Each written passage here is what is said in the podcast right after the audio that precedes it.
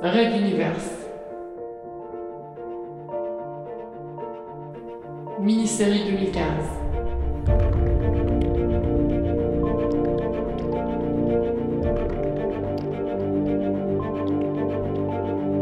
Dualité.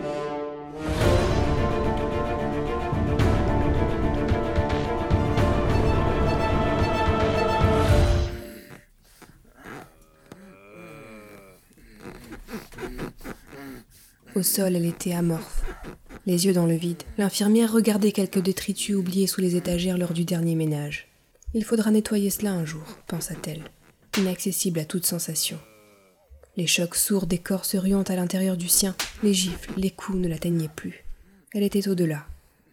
Au-delà de la douleur, de la haine ou de la peur. Quelle peur lorsqu'on a déjà tant perdu Juste un espoir, une possibilité de survie, une fin. Si elle ne réagissait plus, la laisserait-il vivre? Les hématomes sur ses yeux ou sa mâchoire la lançaient, mais c'était plus une simple information, à l'image de toute la scène, de tout ce drame. Estoba, pauvre Estoba. Un ami, un collègue, un délicieux collègue. Quelque chose s'était développé entre eux, une relation au-delà du travail, tous deux installés dans cette annexe, cette infirmerie reculée des grands axes à soigner les petits maux du quotidien de l'Exode. Aurait-il pu former un couple heureux? Avoir des enfants? On ne le saura jamais. Le courageux jeune homme n'était plus et elle se faisait prendre des manières les plus abjectes par ses bourreaux, réceptacles forcés par leurs désirs sauvages. Elle ne blâmait même pas le médecin et son inaction. Il était tiraillé entre la survie du plus grand nombre et son personnel. Serait-elle venue mourir avec Estoba à sa place? Sans doute, mais pour d'autres raisons. Blâmé, blâme, presque amusant, si on faisait abstraction du drame ambiant. Même si elle survivait, il serait le dernier humain à se dresser entre ses bêtes et les malades.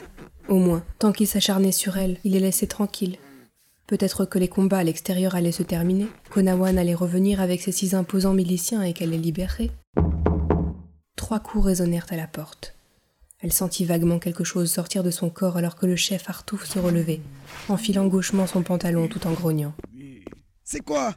On n'a pas encore fini, merde Et il ouvrit la porte.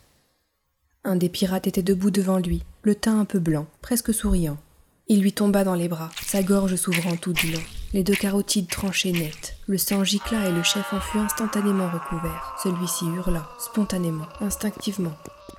L'autre réagit, se jetant dehors l'arme au poing. Il trouva le docteur, recroquevillé dans un coin du couloir, les yeux terrorisés, quelques taches de sang imprégnant sa blouse blanche. Là, là-bas, un homme il, il est fou marmonna-t-il en désignant l'entrée.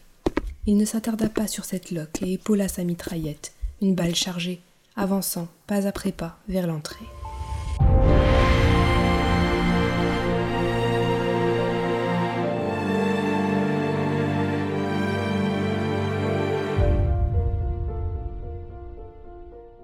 Red Universe.